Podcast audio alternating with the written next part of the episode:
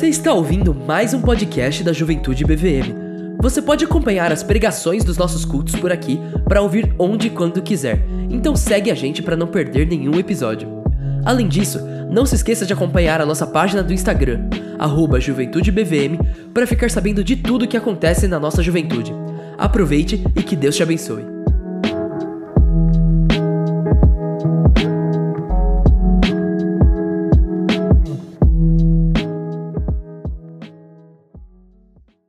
Abra sua Bíblia aí comigo, por favor, no primeiro salmo, salmo de número 1. Um. Enquanto você abre, meu desejo é que a graça de Cristo tome conta do teu coração e que a palavra dele tenha um lugar muito especial no seu coração nessa noite. Não para te fazer bem, não para você ir embora com o coração quentinho, mas te fazer uma pessoa mais parecida com ele e, e aumentar o seu amor por Jesus e a vontade de servi-lo. É o salmo número um que nós leremos juntos.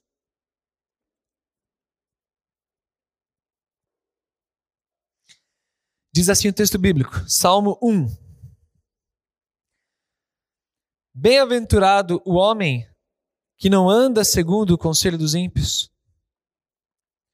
nem se detém no caminho dos pecadores, nem se assenta na roda dos escarnecedores. Antes tem o seu prazer na lei do Senhor, e na sua lei medita de dia e de noite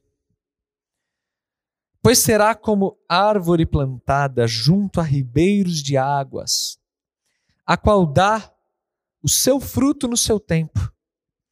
As suas folhas não cairão, e tudo quanto fizer prosperará. Não são assim os ímpios, mas são como a palha que o vento espalha. Por isso os ímpios não subsistirão no juízo, nem os pecadores na congregação dos justos porque o Senhor conhece o caminho dos justos, porém o caminho dos ímpios perecerá. Salmo bonito, salmo bem conhecido.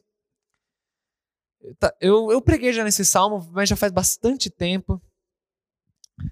Em algum momento aqui na igreja, mas eu nem me lembro mais o que eu disse, o que eu preguei, e esse salmo voltou a falar muito ao meu coração nessa semana. E eu me senti bastante inclinado a trazer esse salmo, a exposição desse salmo para o nosso coração hoje à noite. E enquanto a gente canta, enquanto a gente participa desse culto, eu fico pensando, eu fiquei remoendo ali no meu coração do que se trata tudo isso que a gente se propõe a fazer. Do que se trata isso daqui? Qual que é a essência de um momento como esse? E eu fiquei pensando e, e pensando um pouco nas minhas filhas, numa coisa meio infantil. Uma criança, ela tem aquele mundinho dela, né? Aquele mundinho de fadas, de princesas, aquele mundinho lá. E ela acredita que o mundinho dela é, é a realidade, né? Que o mundinho dela é, é de fato o que acontece no mundo. E tantas coisas complexas, tantas coisas tristes, tanto sofrimento, tanta dor, tanto luto, tanta coisa que tem da porta da casa para fora.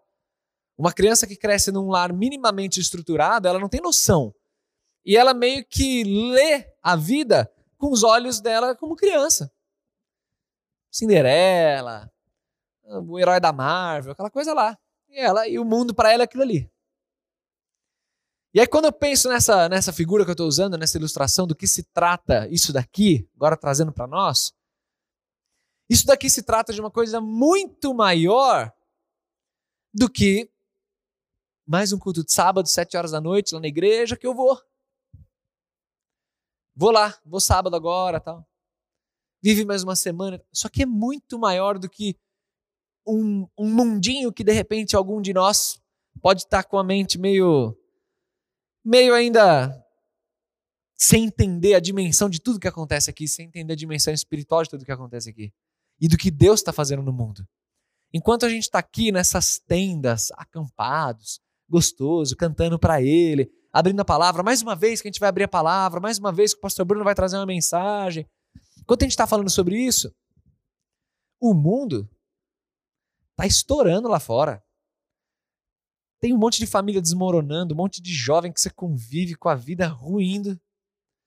Muita dor, muito sofrimento, muita distância de Cristo. E o que, que a gente vai fazer diante de tudo isso que, que, como que a gente vai apresentar o nosso coração diante de Deus em meio a tudo isso que acontece. Então esse momento ele não é um momento musical.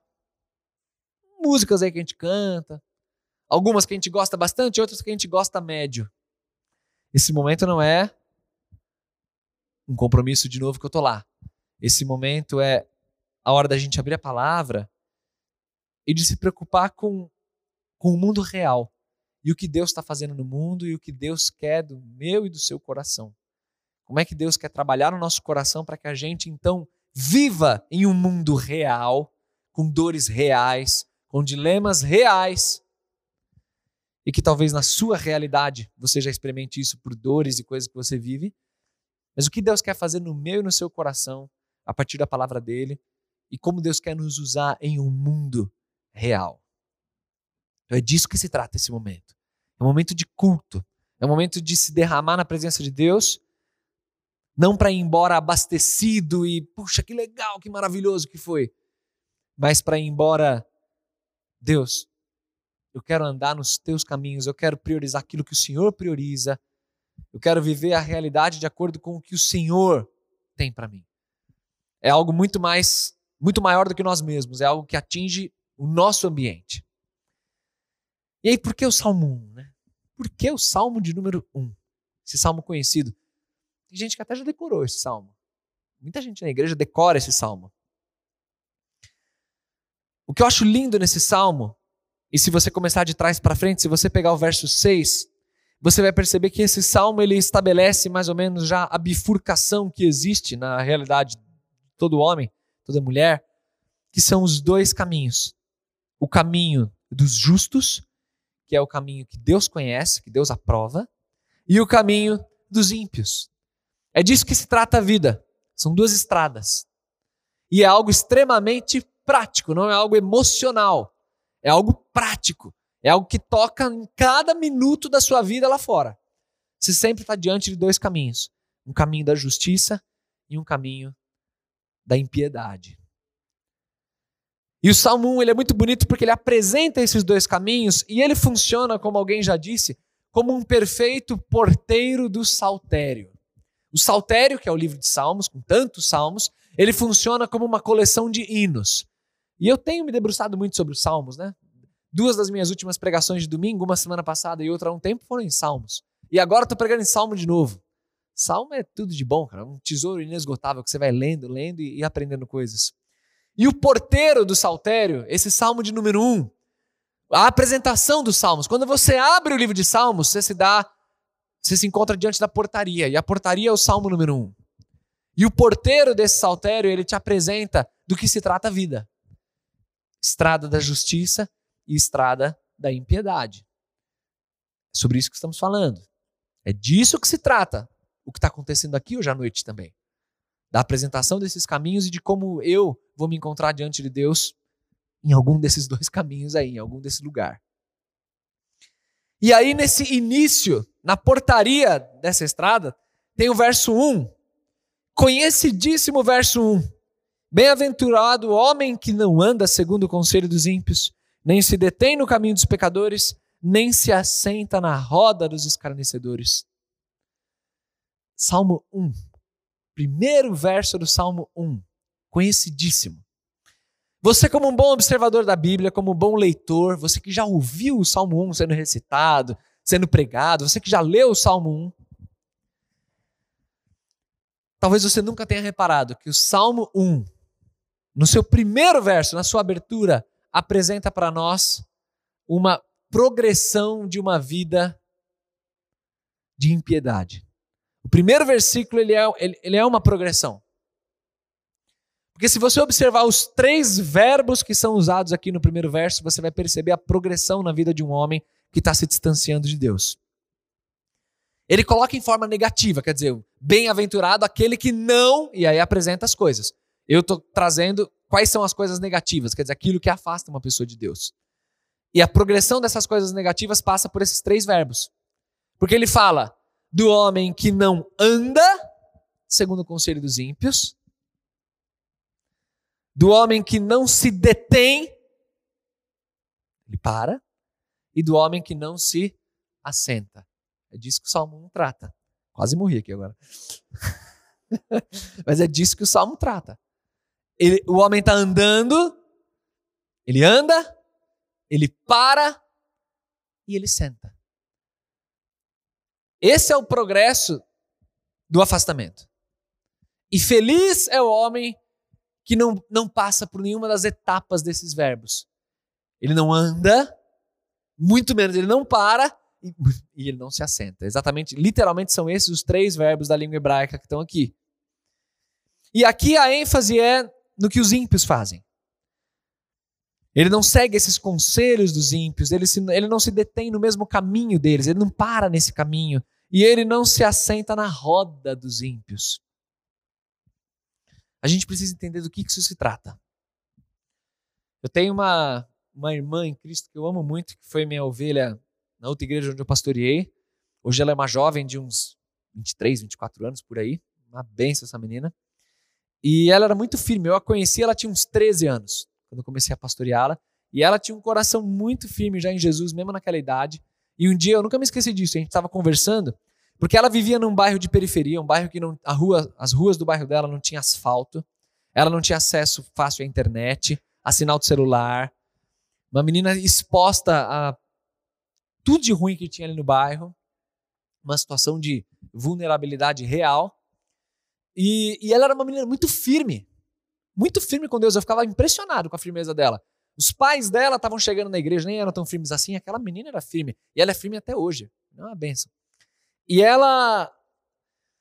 Eu um dia conversando com essa menina, perguntei para ela como que como que ela era firme daquele jeito, como é que ela amava Jesus daquele jeito, sendo tão novinha. E ela falou sobre o pai dela.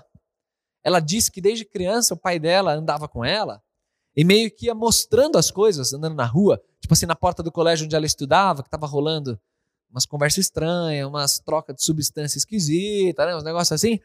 O pai dela passava e falava assim: Filha, tá vendo aquela, aquela galera ali, ó? Nunca faça aquilo.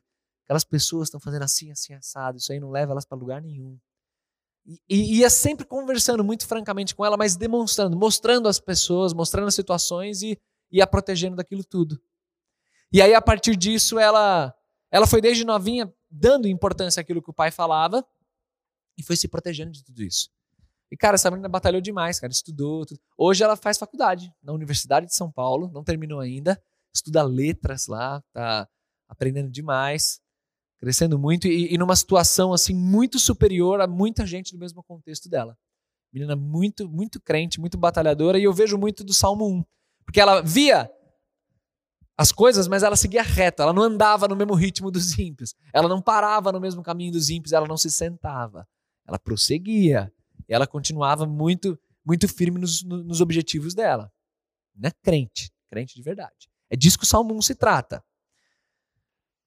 Agora a gente não pode confundir esse versículo 1 com uma falta de influência ou com uma falta de sabedoria no convívio com as pessoas que não conhecem a Deus. Cuidado para não ser excessivamente literal aqui é óbvio que o assunto do versículo primeiro é uma questão de compartilhar de vida, de valores, imitar conduta. É disso que a gente está falando. Feliz é o homem que não imita a conduta de um ímpio. Esse é o tom. Agora, é claro que você vai conviver com pessoas ímpias, quer dizer, com pessoas que não conhecem a Cristo. E você deve conviver com elas. Não é para você simplesmente se afastar da, da convivência, virar um ermitão da floresta e orar ao Senhor 24 horas por dia e achar que você adora a Deus apenas aqui dentro de programações da igreja e não tem mais influência nenhuma sobre quem está lá fora. Pelo contrário, é para você estar tá junto com as pessoas lá de fora e você sabe disso. Mas existe um ponto de equilíbrio muito difícil de ser encontrado, que é e que você deve orar a Deus pedindo ajuda por isso. Senhor, como é que eu, eu, eu consigo conviver genuinamente, amar genuinamente, é, me divertir, ter amizades com pessoas que não te conhecem, sem ver na minha vida o versículo 1 acontecendo e eu me afastando de ti. Isso é muito difícil. Essa oração que você tem que fazer. Senhor, me ajuda. Porque eu não quero cair em nenhum dos extremos. Andar demais com os ímpios a ponto de me parecer com eles. Mas eu também não quero, em nome de não me parecer com os ímpios, simplesmente não olhar mais na cara de ímpio nenhum e achar que eu estou servindo a Deus porque eu não troco uma palavra com pessoas que não conhecem ao Senhor, com esses pagãos que queimarão no mármore do inferno. Não é nenhum dos, dos extremos. E esse equilíbrio, cara, é muito difícil. E aí aqui esse grupo é plural. Talvez tenha gente que me ouvindo falar isso pense assim, meu, eu nem me lembro qual é o ambiente que eu realmente influencio pessoas que não conhecem a Deus, porque eu não falo com ninguém. Só no meu trabalho eu vou, faço meu trabalho e vou embora. Não quero saber de ninguém. Academia eu vou, ponho fone, faço o que eu tenho que fazer, vazo. Pessoas que eu converso mesmo é só gente da igreja. Que bom, você está protegido por ter amizades assim, que bom. Mas não está faltando aí interações mais intencionais, interações pensadas com pessoas que não conhecem o Senhor? Você pensar.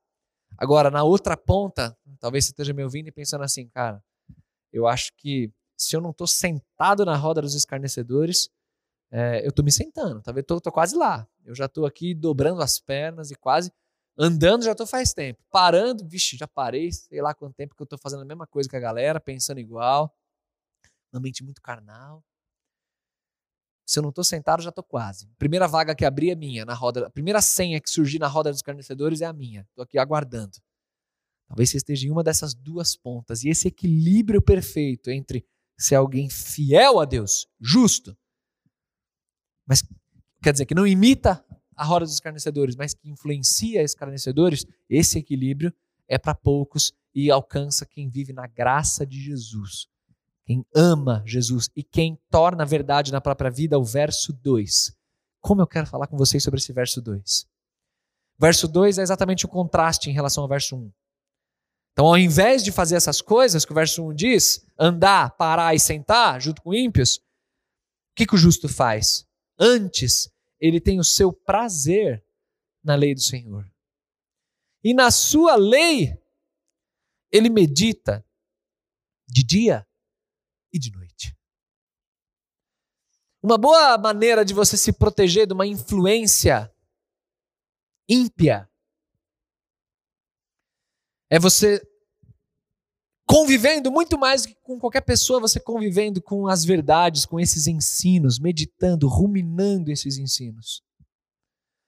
Eu gosto muito do verbo ruminar, que lembra o que os o vaca faz, né?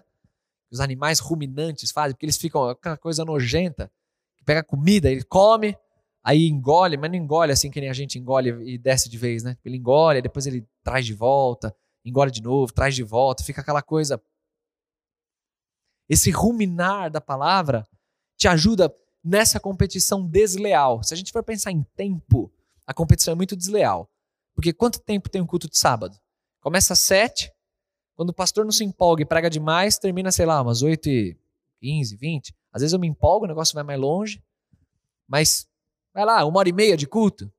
Mais uma hora e meia do domingão, que a gente escolhe, ou de manhã ou de noite, três horinhas aí com a igreja. Mas aquela semana que eu consegui encontrar alguém da igreja e trocar uma ideia, quando acontece isso, e a gente come alguma coisa junto em umas duas horas, então cinco horas na semana. Mais aquela oração mequetrefe que eu faço antes de dormir, cinco minutos, Senhor, obrigado pelo dia, é, te agradeço pelos meus pecados, amém, que você está até dormindo, sabe? Agradecendo por... Senhor, muito obrigado pelos meus pecados, valeu, amém, e tal, e dorme, já não sabe nem o que está orando mais. Então você junta mais esses minutos, Vamos ser generoso aqui, vai. Seis horas de contato com alguma coisa realmente espiritual. Não, pastor, mas eu ouvi, essa semana eu ouvi o álbum da Hilson inteiro no carro, adorando a Deus. Tá? O álbum todo tem mais uma hora. Vai, sete, oito, nove, dez. Você é generoso, quinze. Quinze não é nem um dia, cara. Restante da semana, meu, você está sendo bombardeado com a convivência. Com galera do trabalho, galera da faculdade, etc, etc. É muito desleal. Então, como é que eu alcanço aquele equilíbrio de conviver com ímpios, mas de não, de não ver na minha vida que eu estou andando, parando e sentando com eles?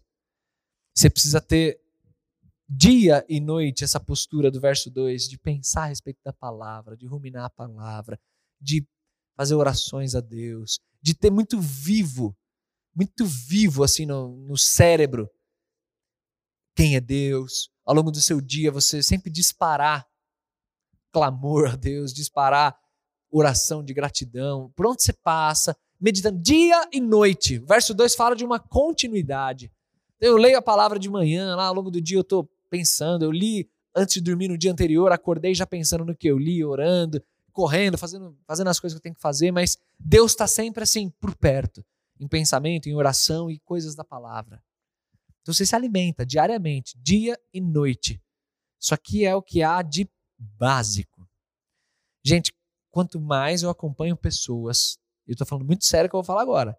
Quanto mais eu acompanho pessoas, quanto mais eu converso com pessoas, eu vejo que o básico está sendo negligenciado. E quando o básico é negligenciado, a vida vai desmoronando. Cada vez mais eu vejo isso. Com casais, com jovens. Cada vez mais fica evidente isso. Eu estou falando aqui de protocolo básico.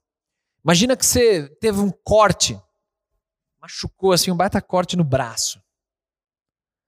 Deu um corte meio profundo. O que, que você faz? Teve um corte profundo, uma ferida profunda, assim, machucou, tá?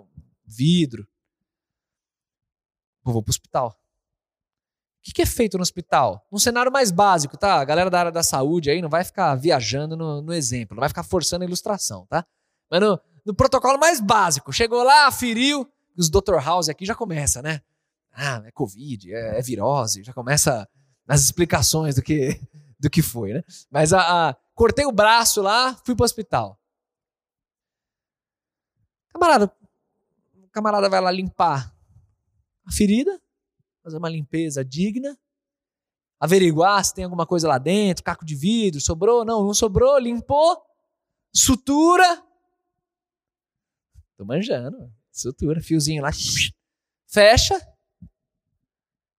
vai para casa, se precisa vai dar um remédio, se não, tchau, vai para casa, descansa, relaxa que o corpo, se o corpo faz o resto, cicatriza. Sabe assim, tipo, protocolo básico. Agora não adianta, o cara tem uma baita ferida lá no braço, não, eu vou, vou aqui tomar suco de cajá, porque eu li na internet que o cajá faz assim, faz assado, eu vou fazer, começa a viajar, sabe, vou tomar o remédio tal, vou, vou tomar sol, vitamina, sei lá das quantas, o cara pensa em mil e uma outras maneiras complexas ou supersticiosas ou isso e aquilo para fugir do, do, básico. Aí a ferida não. Mano, tô há dias aqui, minha ferida não, não, não fecha, cara. Começou a dar pulso. O bagulho tá pior. O que, que eu faço? Tal. Sabe, tipo, meu, limpou? Suturou? Pô, não fez o básico? Se você não fez o básico, o bagulho vai ficar pior, cada vez mais. Vai gangrenar, depois amputa o braço. Começa a ficar trágico aqui no meu exemplo, né? Mas, mas o ponto é: o básico não foi feito. E quando o básico não foi feito, o médico olha e fala: colega, desculpa, mas quantos dias faz você tá com essa ferida aí no braço? Esse pus, bagulho horroroso aí? Não, doutor, então faz 48 dias que eu. E eu fiquei em casa achando que tá tudo bem. Desculpa. Faz o quê? Era só fazer o básico. Eu me sinto assim, gente. Quero abrir meu coração com vocês. Eu me sinto assim. Eu vejo pessoas tomando decisões muito distantes de Jesus. Eu vejo pessoas sendo tomadas por tristeza profunda, começando a entrar em medicação, querendo, acreditando de pé junto que eu, eu preciso de apoio profissional e eu vou, tá, não sei o quê, porque eu tô zoado. Vejo pessoas assim, é, é, destruindo relacionamento, a vida ruindo mesmo, assim, decisões ruins, não tendo maturidade de lidar com coisas da vida, e a coisa vai degringolando, degringolando. E aí você, você senta e fala: Como que está o seu relacionamento com Jesus? Fala para mim assim, real. Quem que é Deus no teu dia a dia? Qual o tempo que a palavra tem tido? E, gente, via de regra, cara, via de regra eu ouço tipo, não, é na Bíblia eu não tenho lido muito, não. É oração, sei lá, não estou conseguindo, estou meio frio, eu estou questionando. Aí começa a questionar as paradas da Bíblia, de Deus. Ah, não sei. Será que é real mesmo? Será que isso é aquilo? Sabe, você olha de fora, a sensação que eu fico é tipo assim, meu, era só fazer uma limpeza, era só suturar e seguir adiante. Mas não, a pessoa está acreditando em tudo que é caminho, tudo que é. Não é por aí, gente. O Salmo 1, apresentando esses dois caminhos, ele é tão simples. tem coisa mais simples do que falar assim: olha, o justo, o justo não imita o ímpio. Tem coisa mais óbvia do que isso? O justo não imita o ímpio. Antes, o que, que o justo faz? O justo, ele medita dia e noite na lei do Senhor e tem o prazer, o seu deleite, aquilo que agrada o coração dele. Ele tem felicidade em andar com Deus, em ver a vida dele indo para frente. Porque ele, ele leva a sério Deus e a palavra dele. É o básico. Eu não quero entregar para vocês nada muito além do básico. Mas o ponto é esse: é que tem um monte de gente cheio das feridas e não faz o básico, nem limpou a ferida, nem suturou, nada. E acha que Deus não é suficiente, que a palavra não está dando certo, que a igreja, não, a igreja também não está rolando. Está distante da igreja, distante de culto, distante da comunhão, distante dessa vida em família. Não, não tem como dar certo. Não tem como. Aí o salmista vai usar uma figura muito legal no verso 3 e verso 4. O justo vai ser como uma árvore plantada junto a ribeiros de água. É uma árvore que no tempo certo ele dá seu fruto, e as suas folhas não caem, e tudo quanto ele faz prospera. Gente, isso é real. Eu não estou falando de vai ficar rico, tá? Não é esse tipo de prosperidade, não. Ah, vai ter todos os sonhos que você quer, sonhos terrenos, vou conhecer, vou dar a volta ao mundo antes dos 30 anos. Não é, não é tipo esse tipo de prosperidade que eu estou falando. Mas o justo é uma pessoa que, por minimamente andar com Jesus e levar a sério pilares básicos, meditação na palavra, oração ao Senhor e comunhão na congregação dos justos. Essas coisas básicas, assim, vivendo intensamente isso. Esse justo é uma pessoa que, que vê. É, é uma consequência natural. Ele começa a ver na sua vida, ele toma decisões melhores, ele é mais inteligente, mais sábio para ponderar. Ele se relaciona melhor com as pessoas porque ele está bebendo dessa fonte de água pura. Ele escolhe melhor relacionamentos que ele se envolve. Profissionalmente, ele tem posturas no seu ambiente de trabalho que agradam a Deus. E isso, meu, isso gera abertura de portas, integridade, caráter. Tá faltando tanto isso, isso lá fora, cara. É um mundo tão literalmente desgraçado, né, distante da graça de Deus, as pessoas estão tão mordendo umas às outras, mastigando umas às outras. E quando você tem uma pessoa que é íntegra, que, que é justa, isso já faz uma diferença, já, já brilha no ambiente. Então esse é o justo. Emocionalmente, ele vai ficando cada vez mais seguro. Porque no lar dele, às vezes a família é toda destruída, ele, ele presencia muitas coisas difíceis, ele cresceu num ambiente muito difícil. Mas na congregação dos justos, ele é rodeado de referenciais, de pessoas que o amam, de pessoas com quem ele divide a caminhada, com quem ele ora. Isso dá segurança. Uma pessoa cada vez mais segura de quem ele é, de quem é Deus.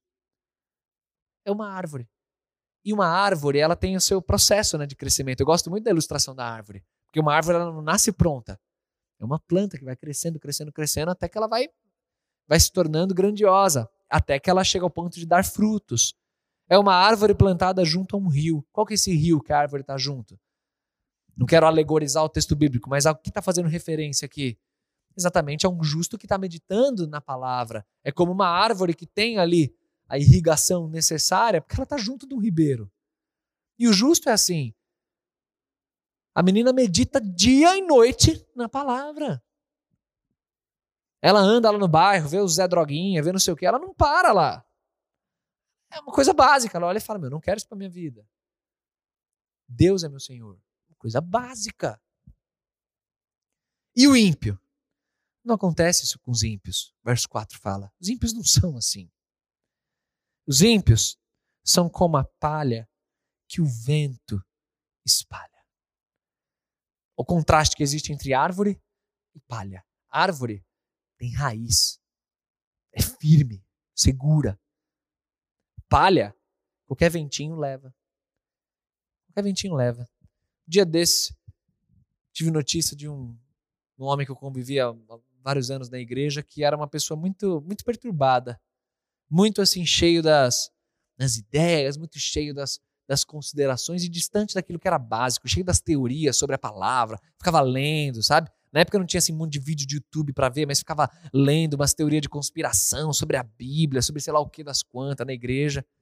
Camarada bem questionável assim na, na, na vida dele na caminhada dele. Recebi notícia dele recentemente. Casamento do cara ruiu, já não tá mais casado com a mulher, já tá namorando outra, já não mora mais na cidade que morava antes, mudou de cidade.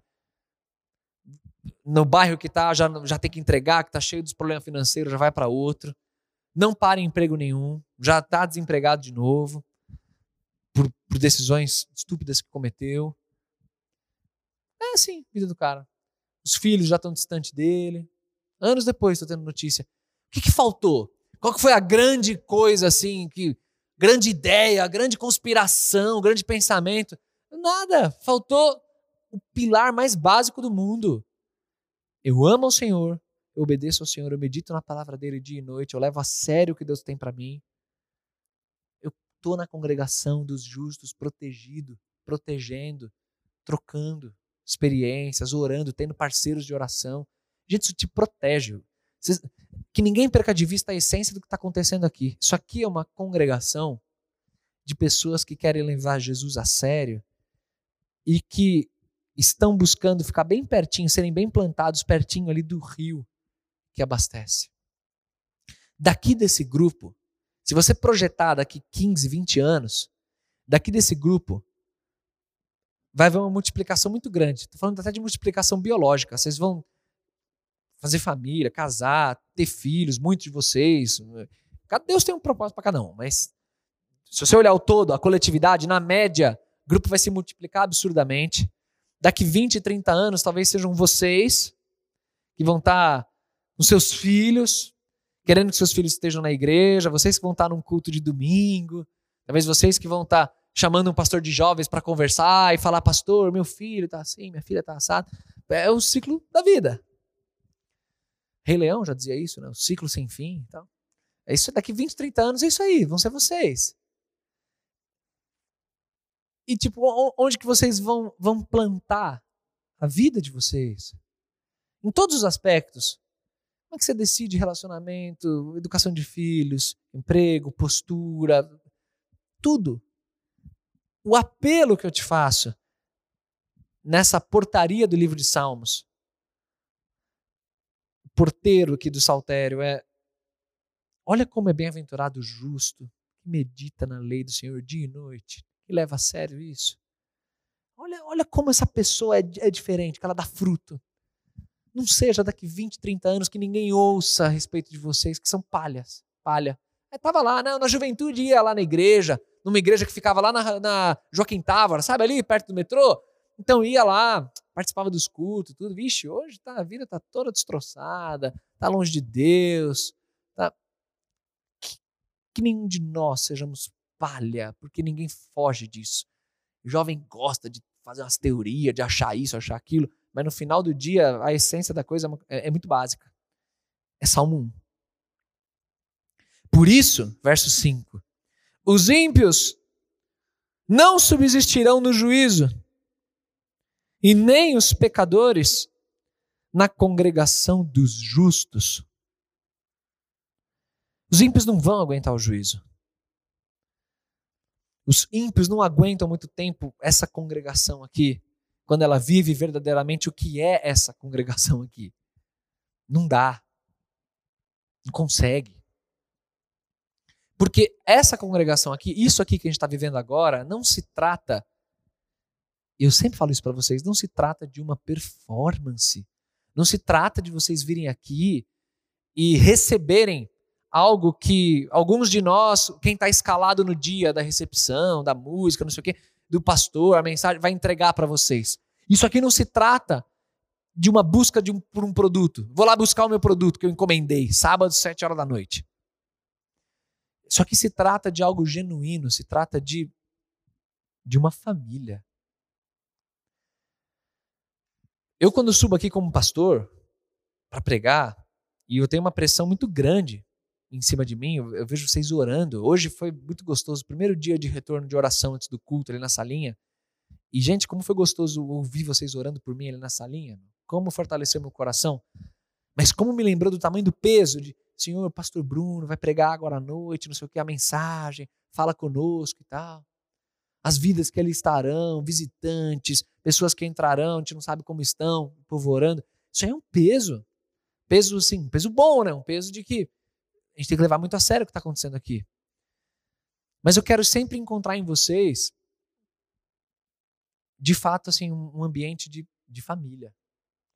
O ambiente de família é um ambiente em que nem sempre tudo vai, vai funcionar maravilhosamente bem em termos performáticos, nem sempre a luz vai funcionar. Vai ter dia que. Quantas luzes tem aqui? Quatro. Uma vai estar tá pifada, assim, você vai, vai pifar no meio do culto. E aí? E agora? Ah, o culto foi assim ou foi assado. Isso tudo é acessório. Mas a essência do que a gente vive aqui é a congregação dos justos. São pessoas que amam a Deus e que querem caminhar com Deus, que abrem o coração umas às outras, que compartilham das suas lutas, que oram juntas, que se fortalecem na missão que Deus deu a cada um, que é de viver de fato a justiça dele. Gente, eu quero enfatizar muito essa tecla. O que Deus espera de nós é uma vida justa, uma vida de obediência.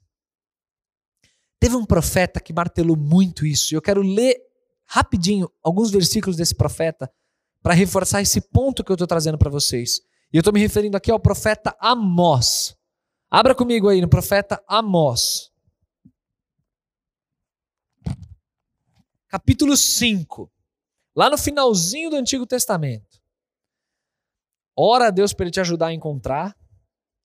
E, e peça capacitação do alto. E você vai achar o profeta Amós.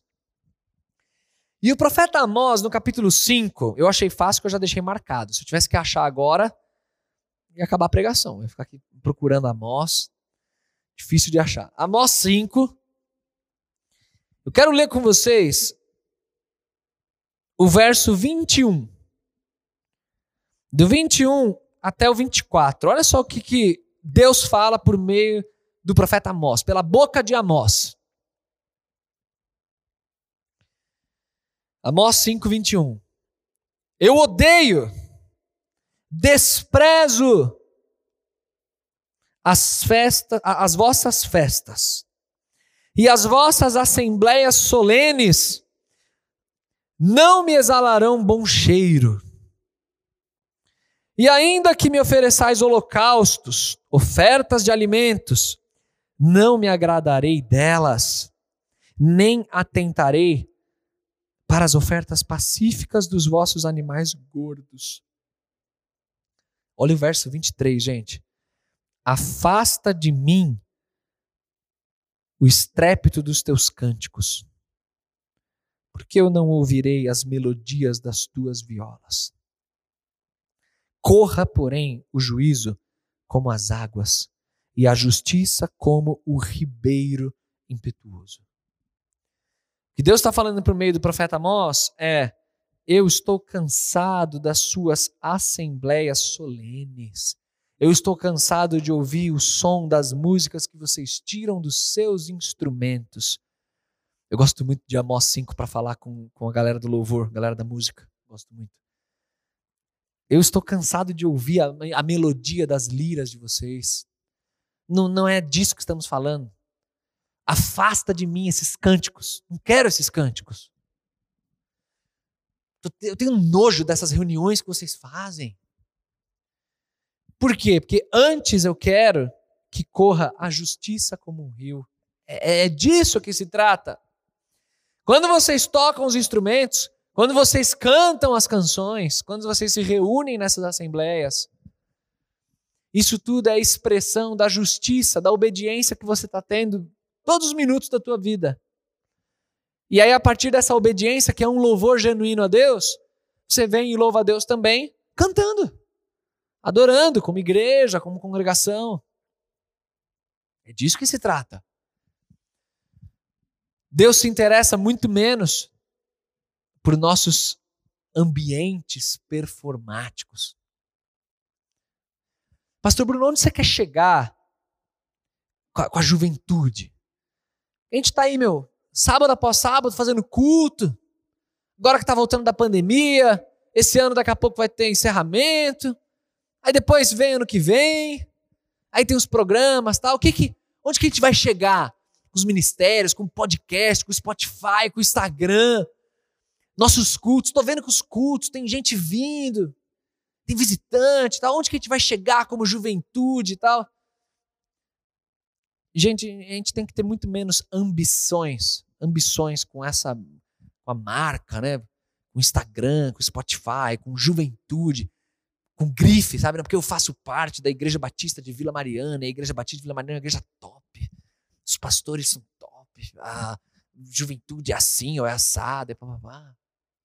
Ou então, o inverso, né? Ah, é porque a nossa igreja tem tanta coisa que eu não curto. Fui lá no culto da outra igreja tal, porque a outra igreja tal é assim. A gente é muito preocupado com grife, com marca, com essas coisas.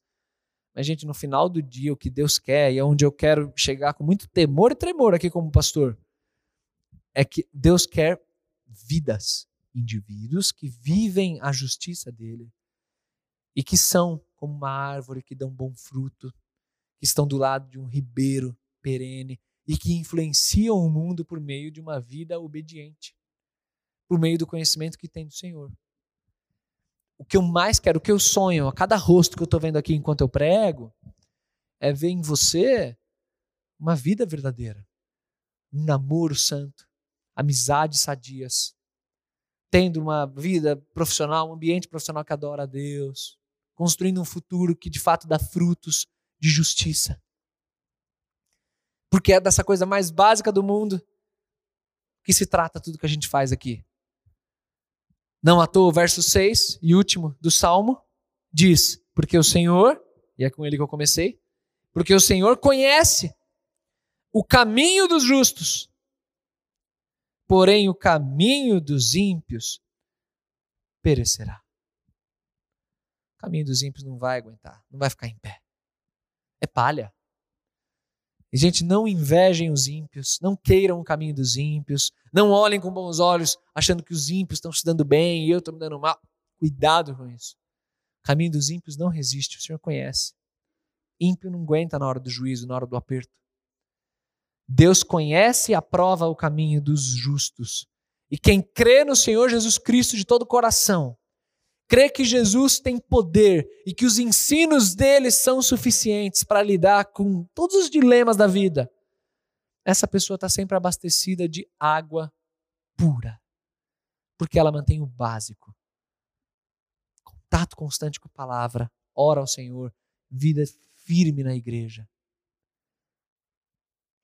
Para terminar, recentemente acompanhei uma, um, um homem adulto, não é daqui, que está com ideias muito, muito complicadas, querendo tirar a própria vida, sem rumo, sem sem vontade de continuar continuar vivendo, lidando com o trabalho, com a família, com os filhos.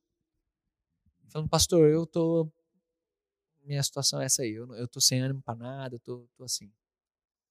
Já tá tomando medicação, inclusive, porque é, de fato o, estado dele é, é, é, muito delicado, teve que ter intervenção médica. E aí a gente conversando, falei, meu irmão, e o que eu falei na mensagem lá atrás, né? E Deus? E a igreja? Qual que tem sido o papel disso na tua vida? Meu, igreja não vou faz mó tempo. Bíblia, não leio, não leio, não oro tal. Sabe a história da ferida aberta que eu falei agora há pouco para vocês? Falei, cara, então vamos fazer o seguinte: você crê em Jesus? Eu, falei, eu creio, mano, eu creio, eu creio. Só que agora até tô ficando um pouco melhor, tô tomando medicação e tal, mas eu tô muito mal. Você crê em Jesus de verdade? Creio. Então, cara, vamos fazer o seguinte: eu me proponho, vamos pegar, para mim vai ser difícil também, porque eu não lido bem com, com YouVersion, tecnologia, leitura bíblia, eu sou todo, eu não sou metódico, assim, eu sou todo desorganizado nas minhas leituras, cada um funciona de um jeito, né, eu sempre falo para vocês. Mas eu vou fazer o seguinte, vamos, vamos ler juntos a Bíblia, eu me proponho fazer, ó, duas semanas juntas de devocional, eu vou escolher um plano, eu vou te convidar para esse plano, a gente vai ler juntos, E aí a gente vai. Você vai ver que eu li, eu vou ver que você leu, a gente vai orar juntos. São 15 dias. Só isso que eu te peço. 15 dias de leitura bíblica diária. E a partir disso, depois a gente conversa para ir acrescentando mais coisas aí na caminhada. Vamos? Pô, vamos, vamos. Não vamos? Eu topo, eu topo. Eu topo. Tô esperando. Já tô esperando, gente. Faz muito tempo. E aí, vamos? Vamos? Não, é. Tá. O básico. E tá bem? A pessoa tá bem? Não tá. Não tá bem. Não sai do lugar. E vai ficar. E assim ficará. Enquanto não crer de todo o coração que os ensinos de Jesus são tudo que ele precisa para encontrar significado, propósito, força, ânimo, comunhão, essa rede aqui de apoio, de graça na vida dele. Enquanto não, não, não, não der esse passo, não vai para frente. Então, gente, seja qual for a tua circunstância de vida, existem esses dois caminhos. Deus preza muito pela justiça, pela obediência. Por nós mesmos, tantas vezes a gente não consegue. Mas clame pela graça de Cristo, pelo apoio do Espírito Santo, clame por ajuda e dê um passo em direção a Deus, a ficar firme, a meditar nessa palavra e a crescer com Ele. Esse é o pedido que eu te faço como pastor. O básico na tua vida. Vamos orar. Senhor, encontre em nós, por favor, Senhor, eu tenho falado sobre isso há algumas semanas já, enfatizando esse teu ensino, Senhor. Encontre em nós um coração que valoriza o que o Senhor valoriza, que tem prazer em caminhar contigo e em ser alimentado pelas tuas palavras. Protege, Senhor, os teus filhinhos e filhinhas que que têm meditado a respeito de ti, a respeito da da morte de Cristo, da ressurreição, da transformação que isso gera. Jovens que têm lido a tua palavra, que têm se debruçado, que têm experimentado a santificação, porque têm te buscado todos os dias em oração, em leitura, em comunhão, em pensamentos, em músicas, em vídeos, Pai, fortalece a busca de cada um por ti e o alimento que cada jovem recebe a partir desse rio de água pura que é a tua palavra. E faz, Senhor, com que a justiça do Senhor Jesus, que nós já recebemos pela fé quando cremos nele, também seja uma justiça que tenha desdobramentos práticos na nossa caminhada. E que cada jovem aqui tenha obediência nos detalhes, tenha vontade de lutar por uma vida santa por ti, de te adorar, vontade de caminhar com amigos que também buscam a ti, vontade de dividir o que possui, tempo, recurso, orar junto com irmãos. Reveste o nosso coração, Senhor, de vontade de andar contigo. E Pai, como eu sempre peço também, Senhor, pelos corações que aqueles corações que estão mais frios, que estão mais distantes da tua palavra, de ti, que já não oram faz tempo, já não leem faz tempo, que até permanecer num culto assim é, é difícil. Eu peço para que essa frieza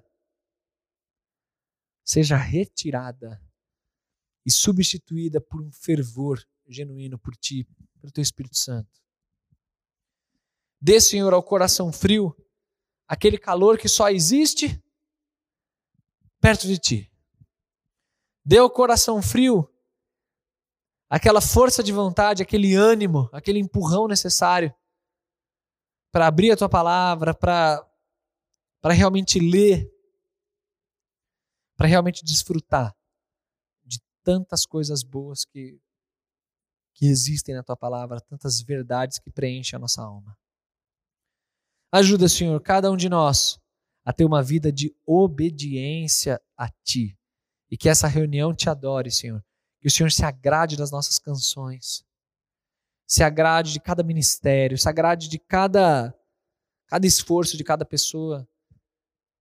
Porque não, porque não fazemos isso sem significado, não fazemos isso para aumentar a nossa reunião, não fazemos isso por visibilidade, por qualquer outro motivo humano.